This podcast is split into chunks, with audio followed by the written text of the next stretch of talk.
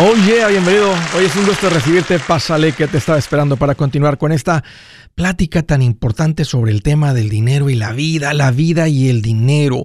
Un tema en el cual si tú te vuelves mejor con esto del dinero, no solamente mejora la parte del dinero, escúchame, tu vida entera se vuelve mejor.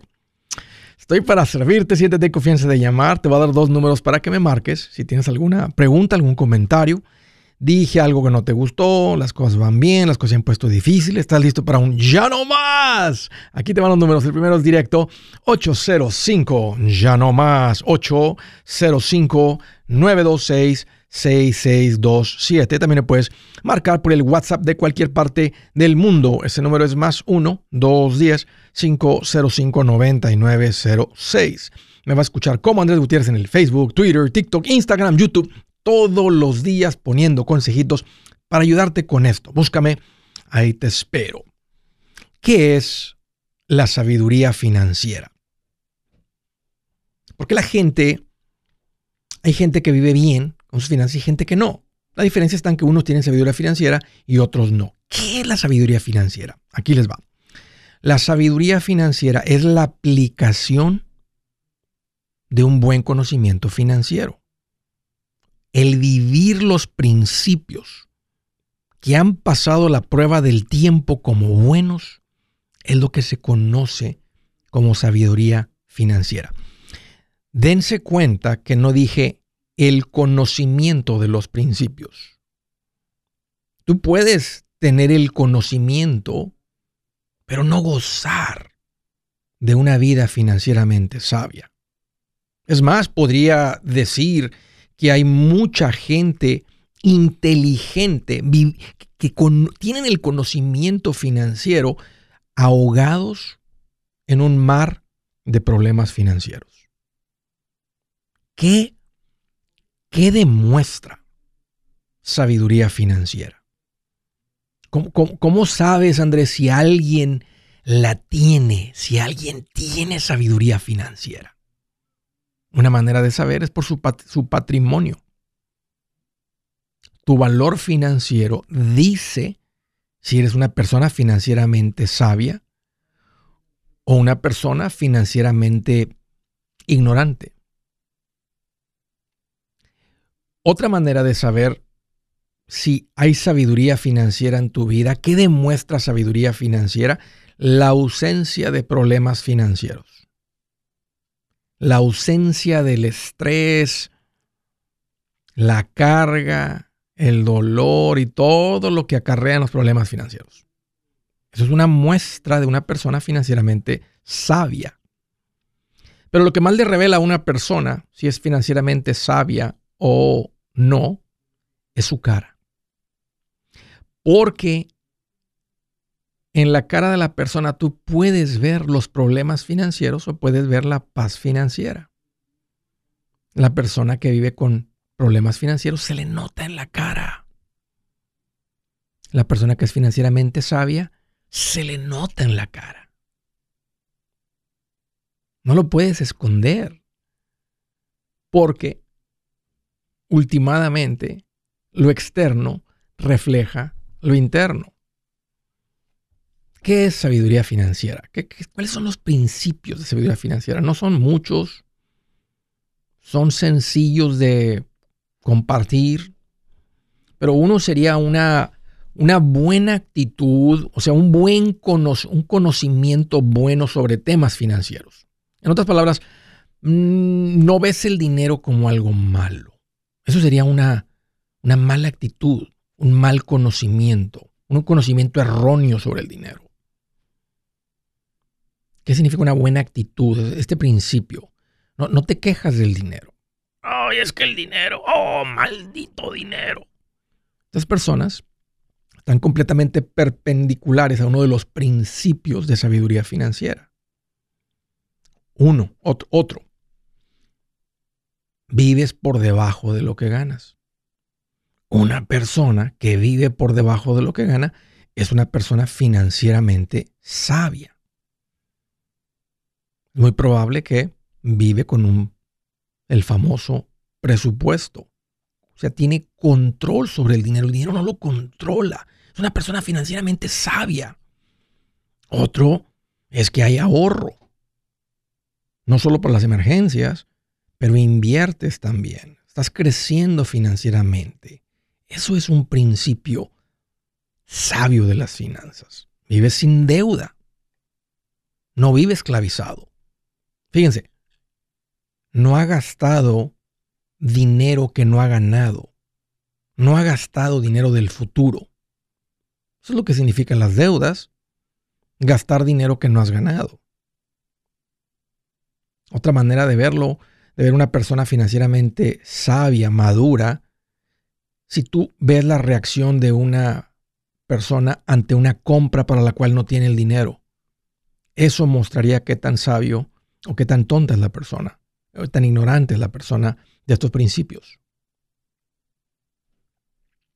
Si lo ves que quiere comprarse algo por lo cual no tiene el dinero y, y básicamente pierde su paz, pierde el control, cambia sus prioridades, está dispuesto a violar sus valores, ¿qué es lo que mucha gente hace.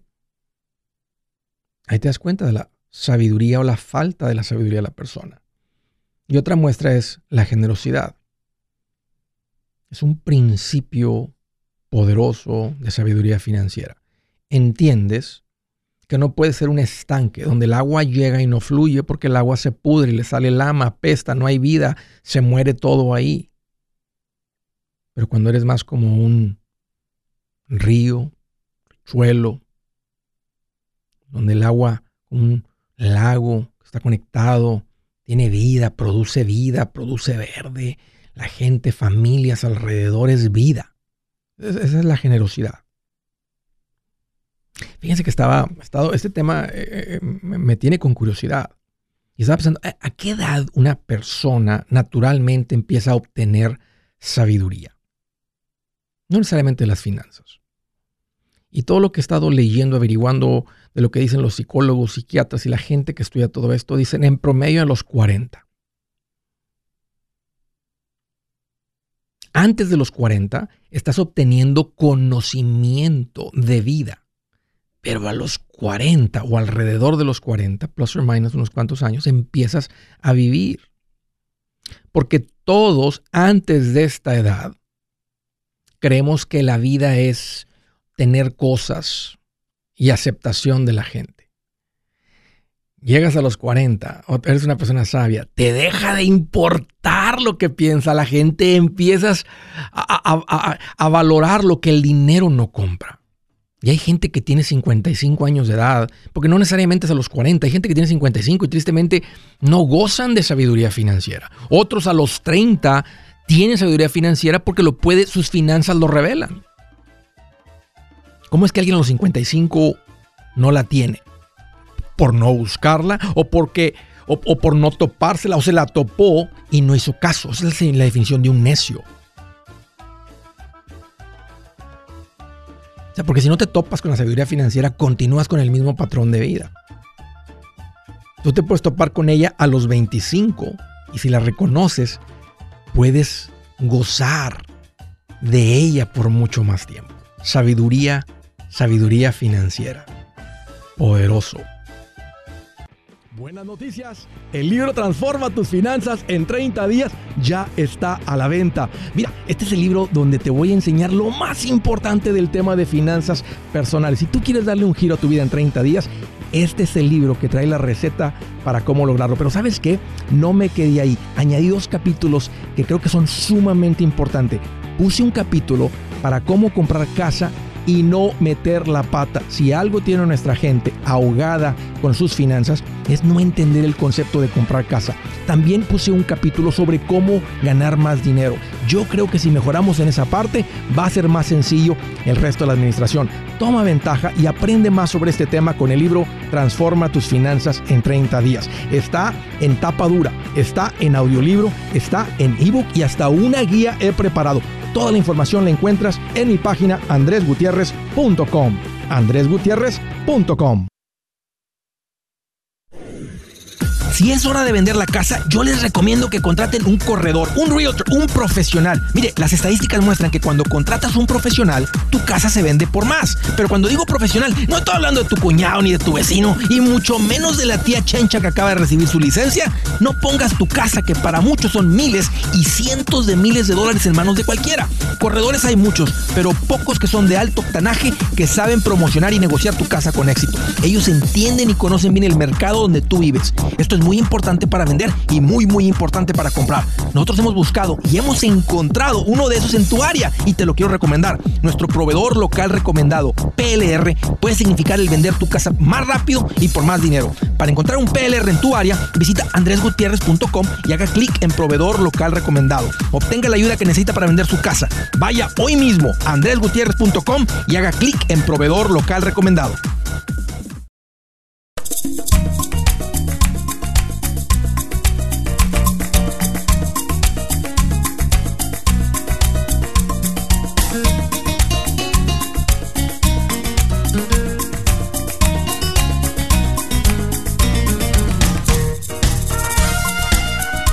Una recomendación bien importante, porque siempre todos queremos poner dinero, queremos invertir dinero, crecer, queremos crecer económicamente. Esta es la parte divertida de las finanzas, lo que todos queremos aprender.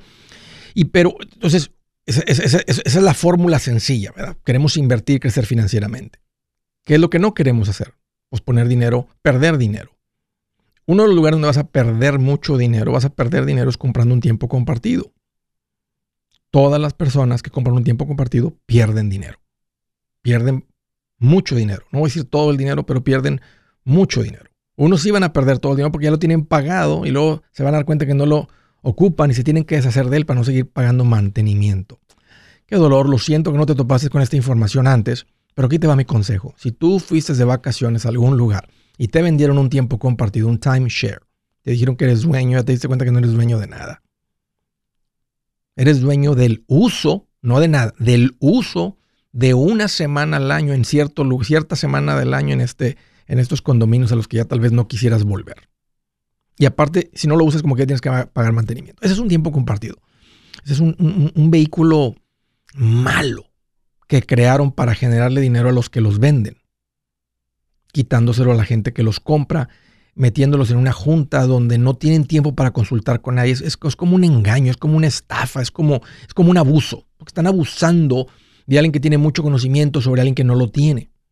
Entonces mi recomendación es que salgas del tiempo compartido y no es fácil salir porque básicamente tienes que contratar unos abogados que te saquen legalmente. De otra manera no sales y te va a seguir sangrando y termina siendo mucho, mucho, mucho, mucho más caro. Entonces, por eso la recomendación de que salgas. Ya hice la tarea y di con la gente que te puede sacar. Se llaman Resolution Timeshare Cancellation. Es un equipo de personas buenas que conocen este proceso.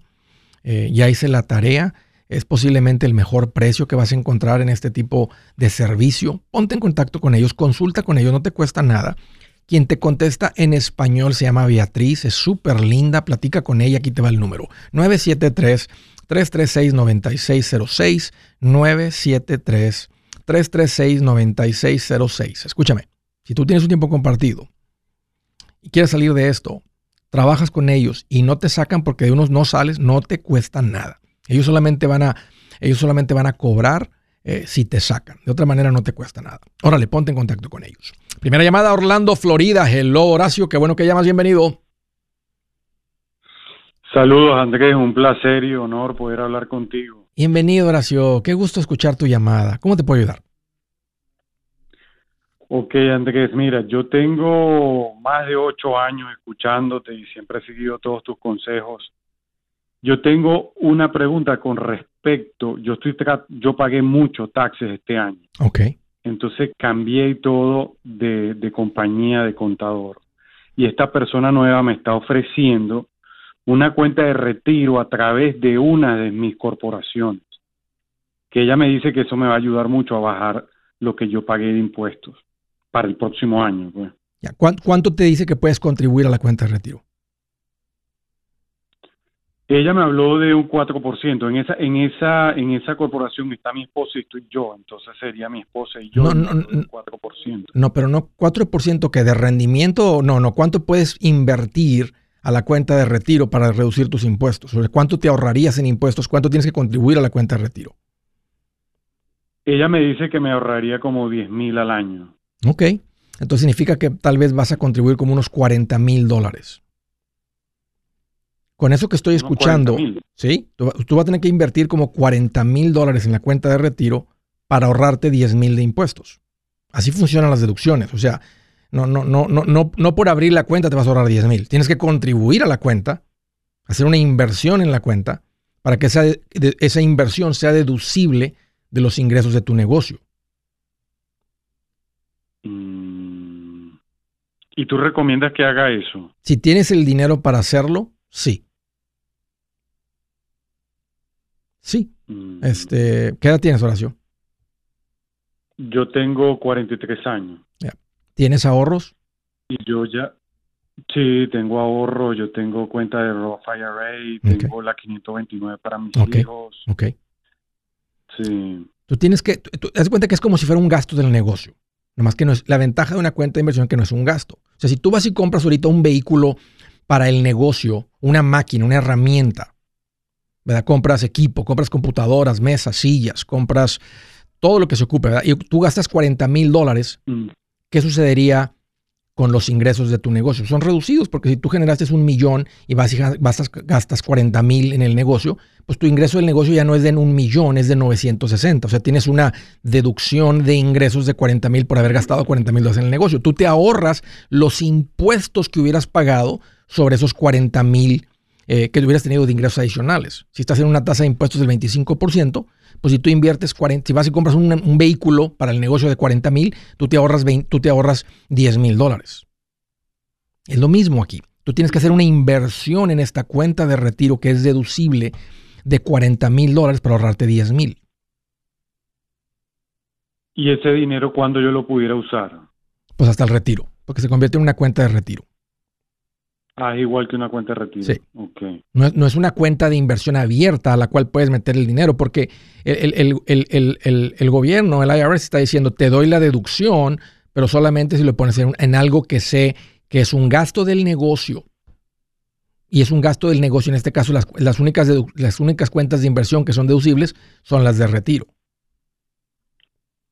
Mm. ¿Y sale libre de impuestos cuando me retiro? No, no, porque no es Roth. Sí, Para, que, para que salga libre tendría que ser Roth, pero el Roth no es deducible.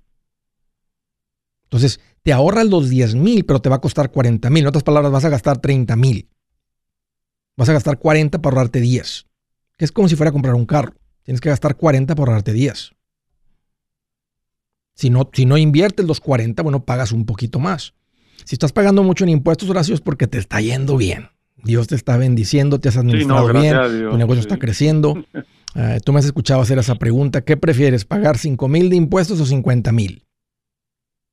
La respuesta es 50 mil. Sí, no, sí, sí. 50 mil significa que te anda yendo muy, muy bien. Pero mira, sabes que esto, esto dice mucho de este tipo de tax advisor que ahora tienes, porque esta persona tiene más conocimiento que el otro. Por lo menos te está dando, está poniendo propuestas en la mesa para reducir tu carga de impuestos. Sí, sí, me está dando otras opciones, sí. Ahora, mm. si, si lo que te dijo va a pagar solamente el 4%, entonces ahí nos damos cuenta que no es un financial advisor, no es el vehículo correcto. O sea, la cuenta de retiro es correcto, pero el vehículo de inversión interno que está utilizando no es el correcto. Porque tú no, tú no, tú no utilizarías algo que genera el 4% de interés, utilizarías algo que, unos fondos de inversión con un retorno histórico del 12% como lo tienes en los Roth IRAs, los 529.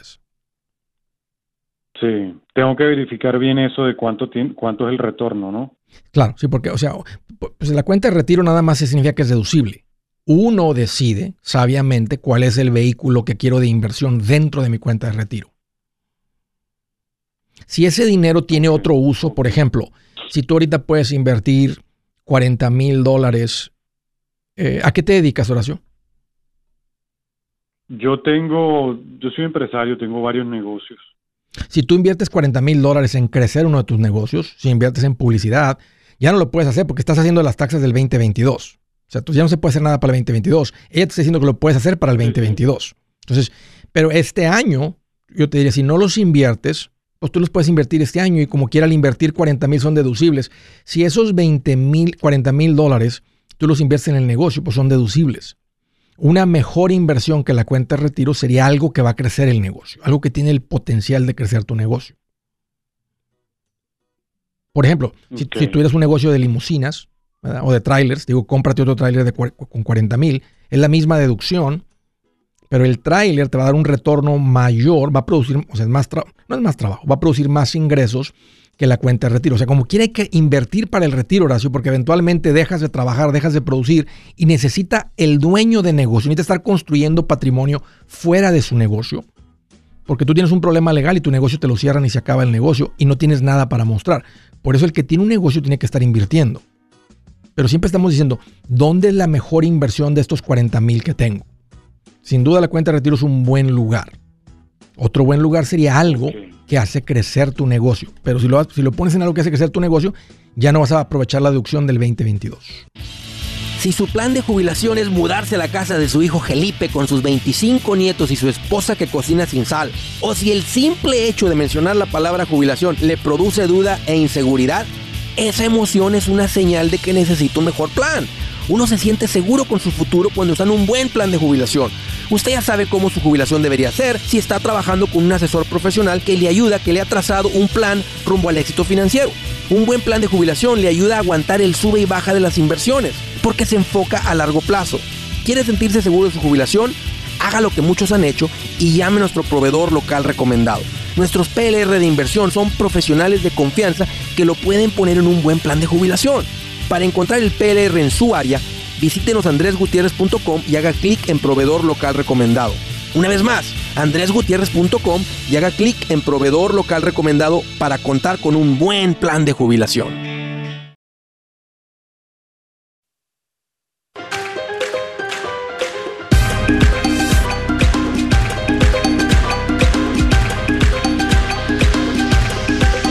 Oye, continuamos.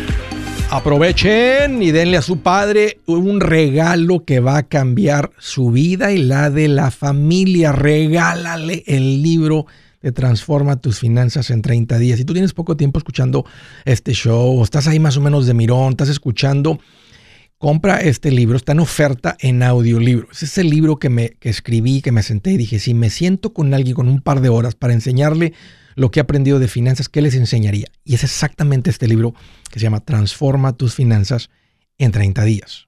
Si no eres mucho de lectura, yo vengo ahorita bien emocionado con los audiolibros y te recomiendo, está en audio y está leído por mí. Si te gusta cómo enseño, si dices, Andrés, yo le entiendo, créeme que tu papá le va a entender a este libro cuando yo se lo platique, cuando yo se lo lea, cuando yo se lo enseñe, que es básicamente como yo enseñándole qué hacer el hombre se siente más hombre, el hombre crece cuando es un mejor administrador. Aprovecha la oferta, ahí está en mi página andresgutierrez.com. Siguiente llamada, Dallas, Texas. Hello, hello, Manuela, qué bueno que llamas, bienvenida. Hola. Mi pregunta es, Dime.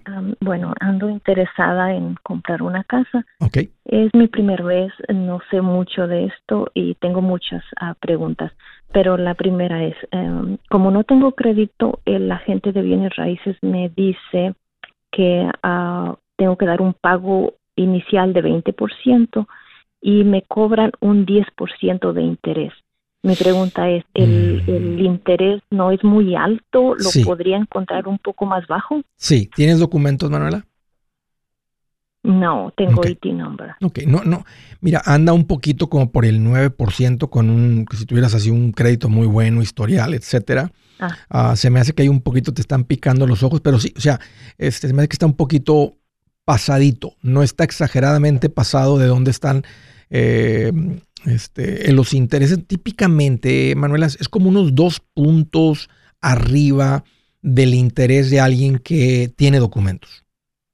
Entonces ahorita anda el interés como al seis y medio, 7, 7 y un cuarto, algo por alrededor del 7%, un poquito más arriba, un poquito más abajo, hasta, hasta, hasta, hasta el seis y medio y un poquito por debajo. Entonces yo pienso que de un 8 a un nueve y medio sería un poquito más donde, donde, donde puedas andar. Y si te van a pedir un 20%, aunque, aunque no tú, aunque, aunque aunque, no, aunque tuvieras un, un, un, historial crediticio, como que te van a pedir el 20%.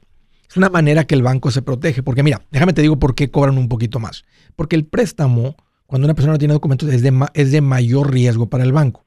El banco quiere prestarte el dinero y que tú pagues para siempre hasta que termines de pagar la casa. Eso es lo ideal para el banco. Ellos no, ellos no les gusta quitar casas. Si tú no cumples con tu promesa de pago, tú dices, yo me, porque vas a firmar como 50 veces, me comprometo a pagar, no voy a fallar, entiendo que si no pago pierdo la casa y luego vuelves a firmar otra vez. Yo sé que si algún día fallo con los pagos de la casa me la pueden quitar en embargo y vas a firmar muchas veces lo mismo. Entonces, el banco dice, aquí está una persona que está con un ITIN. Eso significa que, que es una persona inmigrante, primera generación, que en cualquier momento puede decidir regresarse a su país. Y abandona todo. Otra, lo pueden regresar a la fuerza. Sí. ¿Te das cuenta? Entonces, el riesgo es mayor para el banco, por eso cobran un poquito más de interés y te piden un enganche mayor porque cuando prestaban al inmigrante sin enganche, que fue lo que sucedió en el 2003, 4, 5, 6 y 7, el, el sector de la población que más abandonó los pagos fue el que tenía ITIN, el inmigrante. Entonces ellos quedaron con la lección, ajá, el inmigrante cuando se le hace la cosa difícil, cuando le dijeron, ah, tu casa ya no vale lo que valía antes, simplemente dejaban de pagar. Por eso ahora piden el enganche un poquito mayor, porque si ya tú pones el 20% de enganche, el, la posibilidad de que tú simplemente abandones la casa y dejes de pagar, no lo vas a hacer porque acabas de poner un 20% de enganche. La venderías antes de abandonar el pago. Sí. Entonces explico todo eso para que veas por qué el interés es un poquito mayor o es mayor que una persona que tiene documentos. Ahora yo te diría eh, que consigas una segunda cotización.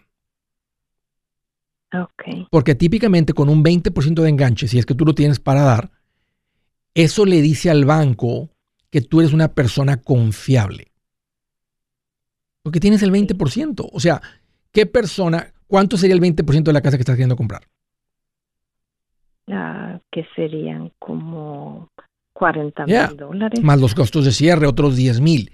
Pocas personas, Manuela, tienen 50 mil dólares. Por eso otros bancos no ven la falta del puntaje crediticio como algo malo. Dice, tienes 50 mil dólares. Y, lo más importante para calificar es que tienes que comprobar tus ingresos con declaración de impuestos. Es el único ingreso que ellos usan para, para comprobar que tienes la capacidad de pagar. Ok. Bueno, pues muchas gracias. Entonces voy a, intentar. Otra cotización. Ve a mi página. Ve a mi página. Eh, ahí tengo lo que llamo profesionales recomendados. Y las personas ahí te pueden dar una cotización con ITIN. Ahí te doy otro consejito, Manuela. Porque estás ahorita con la compra de la casa.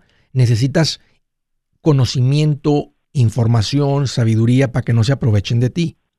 En mi página está el, el capítulo de mi libro donde hablo sobre la compra de la casa, de principio a fin. Esa pregunta que tú me acabas de hacer, están, las respondí en, ese capítulo y está gratis. Lo puedes leer o lo puedes escuchar. Ahí hay un, hay un botón abajo que dice recursos gratuitos. Y ahí dice capítulo 8 del libro de Andrés. Y además escúchalo, léelo, o lo puedes escuchar, lo puedes también estar viendo porque tengo unas gráficas ahí. Y si tú lees este capítulo, que son como unos 35, 40 minutos, vas a tener todo el conocimiento de principio a fin sobre la compra de una casa. Aquí te vas a dar cuenta si el realtor está siendo abusivo contigo o está siendo muy profesional.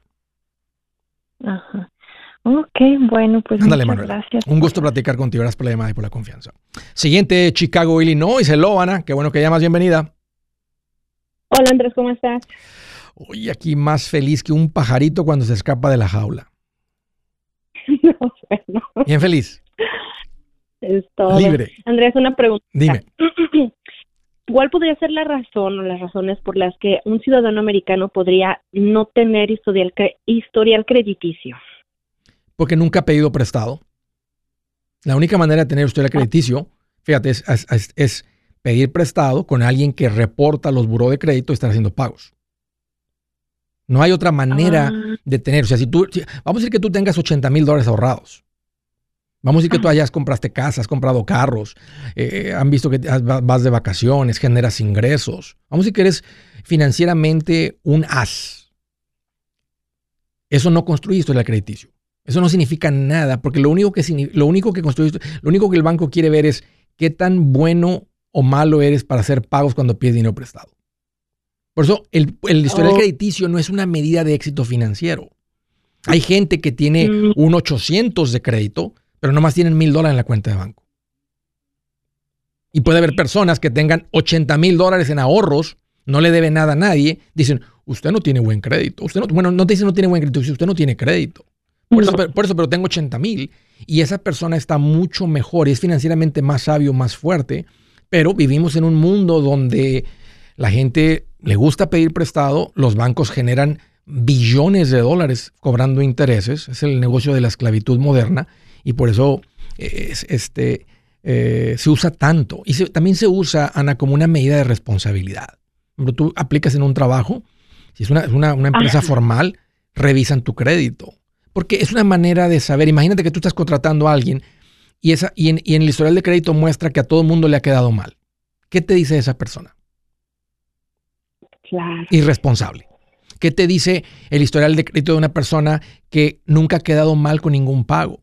Tú dirías, esa persona es responsable, la voy a contratar. Por lo menos si yo andaba buscando una persona responsable, por eso se, empieza a utilizar para muchas cosas. Pero la única manera de construir historial crediticio es ir a pedir prestado y hacer pagos. Pedir prestado y hacer pagos. Pedir prestado y hacer pagos. Deja de pedir prestado y empiezas a aparecer tu crédito. Entonces tienes que seguir pidiendo prestado continuamente para mantener eh, un alto puntaje crediticio.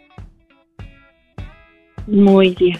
Gracias, Andrés. Seguro, Ana. Eh, a propósito, cuando tú compras una casa, solamente con que hagas el pago de tu casa a tiempo, tu historial de crédito se va a ir a 800. Porque ese es el que más peso tiene, el de una casa. El que segundo, el que más el segundo que más peso tiene es un carro. Y de ahí para abajo vienen ya las tarjetas de crédito, un préstamo estudiantil, un préstamo con una mueblería, un préstamo al IRS, pero lo que más pesa es la casa. Yo soy Andrés Gutiérrez, el machete para tu billete y los quiero invitar al curso de paz financiera. Este curso le enseña de forma práctica y a base de lógica cómo hacer que su dinero se comporte, salir de deudas y acumular riqueza. Ya es tiempo de sacudirse esos malos hábitos y hacer que su dinero, que con mucho esfuerzo se lo gana, rinda más. Venga a aprender a cómo poner en práctica estos principios sobre finanzas que han cambiado la vida de más de un millón de familias, incluyendo la mía, y le aseguro que también cambiará la suya. No se puede perder esta oportunidad. Llámenos al 1-800-781-8897 para encontrar una clase en su área o visite nuestra página andresgutierrez.com para más información. Te animo a vivir como ningún otro para luego poder vivir como ningún otro. Regístrese hoy al 1-800-781-8897. 800-781-8897. Lo esperamos.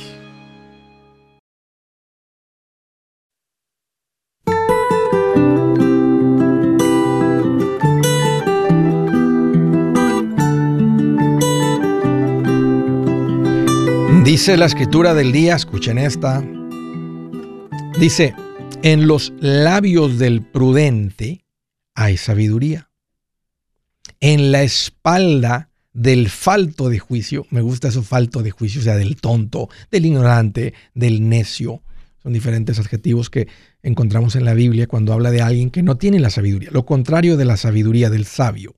Dice, en la espalda del falto de juicio, solo garrotazos. ¿Qué me dice esto a mí? Que cuando no hay sabiduría en tu vida, golpes, problemas, arrugas en la cara, marcas en la espalda de los garrotazos, cicatrices, separaciones muy dolorosas de, de, familiares, de amigos, de relaciones, porque por falta de sabiduría el dinero acaba con esas relaciones. Y otro tipo de problemas, no solamente los financieros. A veces la gente dice, Andrés, como que el conocimiento como que no, se escucha muy espiritual. No, no, no, sé de dónde viene eso, porque si tú lees la Biblia, Dios nos llama a obtener conocimiento, conocimiento de Él, pero sabiduría. No está peleado Creo que, y creo que sí entiendo tu punto cuando alguien dice eso. Creo que sabiduría del mundo. Ya. y hay una diferencia entre la sabiduría del mundo y la sabiduría de Dios. La sabiduría del mundo tiende a ser egoísta y puede atropellar personas. Y alguien lo puede justificar y decir, bueno, es que hizo, hizo, hizo, hizo lo que le, para él. La sabiduría de Dios no, no lastima a alguien más. Te bendice, creces, pero no lastima a otros. Sí hay una diferencia. Sí entiendo tu punto. Pero Dios no está peleado con el conocimiento. Mira lo que dice aquí. Es más, mira la que dice aquí, la, la que sigue. El que es sabio atesora el conocimiento. El que es sabio atesora, quiere aprender. Ok, vamos a dejar eso ahí. Siguiente llamada desde New Jersey. Hello Nelly, qué bueno que llamas, bienvenida. Hola Andrés, ¿cómo estás? Fíjate que aquí estoy más feliz que una viuda cuando se le murió el desgraciado. ¿Eh? ¿Te la imaginas? Oye, y tenía dinero el señor, el muertito tenía dinero, ¿eh? Sí. Bien feliz, Nelly. Te la imaginas en, el velorio, te la imaginas en el velorio, así como que fingiendo como que está llorando. Sí, como, ah. sí, sí, como que haciendo ruidos así como que... Sí. Con los... Bien feliz la mujer. Así, así, Benito. Oye, qué bueno que llaman, Nelly. ¿Cuál es el motivo de la llamada? Ay, bueno, muchas. Pero seguramente voy a tener más oportunidades para llamar. Pero Andrés, estoy bien feliz porque hace como un mes empecé a escuchar de, de, de, de su pues de su show. fui a un a un a un grupo de paz financiera en mi comunidad. Lo ofrecieron gratuitamente y, y, lo pusieron ahí.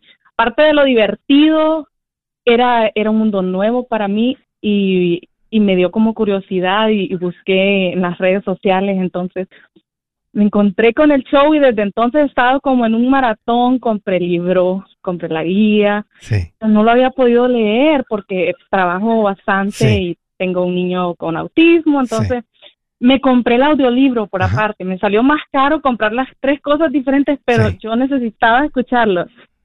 Tengo, qué sé yo, eh, unos cuatro días de estar escuchando el audiolibro, lo he escuchado unas cuatro veces quizás. Wow. sí, pero solo quiero contar porque Andrés, antes de esto yo yo trabajo mucho y estaba como deprimida, odiando mi trabajo porque no, porque el dinero se iba por donde entraba, se volvía a ir. Entonces trabajaba mucho y no, y, y, tenía eh, fuga de dinero por todos lados. Eh, ahora que, que empezó, empecé a escuchar el libro, teníamos mi esposo y yo tres tarjetas y un carro nada más que debemos. Y en dos semanas nosotros pagamos las cuatro mil dólares de dos tarjetas eh, pagamos una que teníamos de mil y otra que, que había llegado a tres mil y las pagamos en, en estas dos semanas. Ya hicimos el, el, el, los mil dólares de ahorro de emergencia. Sí. Empecé, o sea, seguí los pasos tal cual. Pregunta, ¿el audiolibro los escuchaste solamente tú o tu marido también? Oh, no, no, yo voy y le digo, mira lo que está diciendo, pero yo administro las finanzas de la casa, así que la que lleva a la familia a la bancarrota soy yo. Y, oye, y él, y él siempre te ha seguido, él siempre ha confiado en ti, él siempre ha puesto, en, eh, eh, él siempre ha puesto esto en tus manos. Sí, siempre. Entonces, y pobrecito, porque pues yo le he hecho unas, Andrés, le he hecho unas, para conseguir este crédito que luego este nos ha costado de verdad lágrimas, eh, especialmente a mí, yo con unas famosas joyas que me metieron como por 2.500 mm, dólares. Mira, con esto vas a tener crédito. Sí. Y yo, fue un gran error. Él me lo reclamaba y me lo reclamaba, pero yo decía, bueno, eso se pasa porque como no me ayudas en las finanzas. Después, ¿te acuerdas del Bitcoin? Sí, sí, bueno, la señora fue e invirtió 1.800 dólares con los estafadores estos. Sí. También me lo reclamaba. Pero bueno, aprendí a la mala. Esos dos mil dólares que me costó, dos mil quinientos que me costó estas ollas para hacer mi crédito, luego me llevó Andrés a endeudarme en ocho mil, casi nueve mil dólares en tarjetas de crédito. Sin ninguna necesidad, porque pues nosotros nunca habíamos tenido deudas antes de eso. o sea, si, si no hubieras tenido las tarjetas, no hubieras caído en ese pozo. Totalmente, porque no teníamos ahorros, pero tampoco teníamos deudas. Oye, Nelly, así bien rápido pagaron las tarjetas? ¿Ya tenían un poquito de ahorros o simplemente se han enfocado tanto que de lo que está entrando los ingresos han pagado todo eso? Nada, Andrés. O sea, no teníamos nada. Ahorré, yo ahorré los mil dólares. Cuando dijiste hay que ahorrar mil dólares, yo junté todos los sobres que tenía de presupuesto porque tenía 50 para la computadora, 200 para vacaciones y eso, pero con las tarjetas a tope y junté todo el dinero, puse mil dólares y luego yo tengo un negocio en la casa de hacer pasteles y te escuché decir, tienes que vender pizzas y tienes que preguntarle a tu vecino si no va a cocinar.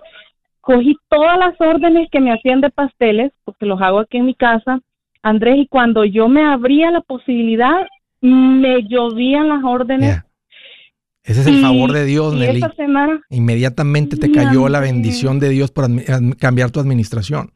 También lo leíste en mi libro, lo has escuchado ahí en mi libro y ahora te, ahora te estás dando cuenta que la bendición de Dios es real para el que se administra bien, porque te está pegando de frente, Nelly, de frente te está bendiciendo. Andrés, totalmente. Y, y, y sabes qué, este fin de semana yo fui, o sea, yo estaba desesperada porque llegara el lunes para ir a, a pagar esos dos mil dólares de la segunda tarjeta y, resulta que estaba cerrado, entonces no me di el gusto de hacerlo en persona, pero inmediatamente lo, lo pagué por, por el cajero automático, llamé, cancelé, estaba tan feliz, nos quedamos sin un centavo, incluso con el presupuesto de la comida de la semana, pero yo digo, de verdad, yo no puedo tener más esa carga. Ayer en la tarde me llamaron para ordenarme un pastel para hoy. Hoy en la mañana me llamaron para ordenarme un pastel para la noche. Hoy en, la tarde, hace un par de horas, me llamaron para otro pastel. Oye. Y yo ya tengo nuevamente el presupuesto de la comida para esta semana. Oye, te escucho, Nelly, con mucho ánimo en tu, en tu voz, en tu vida. Como si, feliz. O sea, ¿cómo, ¿cómo era tu vida antes de esto? O sea, así, siempre eres una persona alegre por naturaleza. O sea, si te hubiera conocido hace tres meses, ¿Es la misma Nelly o esa es una Nelly nueva? Mira, Andrés, yo siempre soy una persona feliz, pero hace tres años murió mi mamá y eso me, metió como en una depresión, porque murió en mi país y yo no pude ir. Mm. Entonces, eso me metió en un, un hoyo de depresión y, luego eso mismo me llevó a endeudarme porque empecé a comprar por compulsividad y me volví una persona enojada, amargada, triste, deprimida, odiando mi trabajo. cada día caminaba arrastrada y en las deudas, me, o sea, después de que compraba la culpabilidad terrible. O sea, si me hubieras conocido tres meses atrás, quizás te hubiese inspirado lástima. Escúchame, Nelly, eres una bendición para muchos. Gracias por tu ejemplo. Hey amigos, aquí Andrés Gutiérrez, el machete para tu billete. ¿Has pensado en qué pasaría con tu familia si llegaras a morir? ¿Perderían la casa? ¿Tienen para sepultarte? ¿Tienen para mantener las luces prendidas, el agua corriendo, comida en el refrigerador? ¿O tienen que vender tamales y llamarle a un locutor para ver si les ayuda con una colecta? No se trata de espantarte, pero sí de hacerte pensar en proteger a tu familia con un seguro de vida. El seguro de vida es uno de los más importantes y no es complicado obtenerlo. Tampoco es caro si compras un seguro a término. Buenas noticias, te recomiendo a Seguros Tutus, una agencia totalmente enfocada en nuestro pueblo latino con y sin documento. Te podemos dar la mejor cotización porque somos independientes. Para una cotización o para platicar con alguien, visita segurostutus.com. Todo junto, segurostutus.com o llama al 844 sí Tutus 844-748-8887. 987.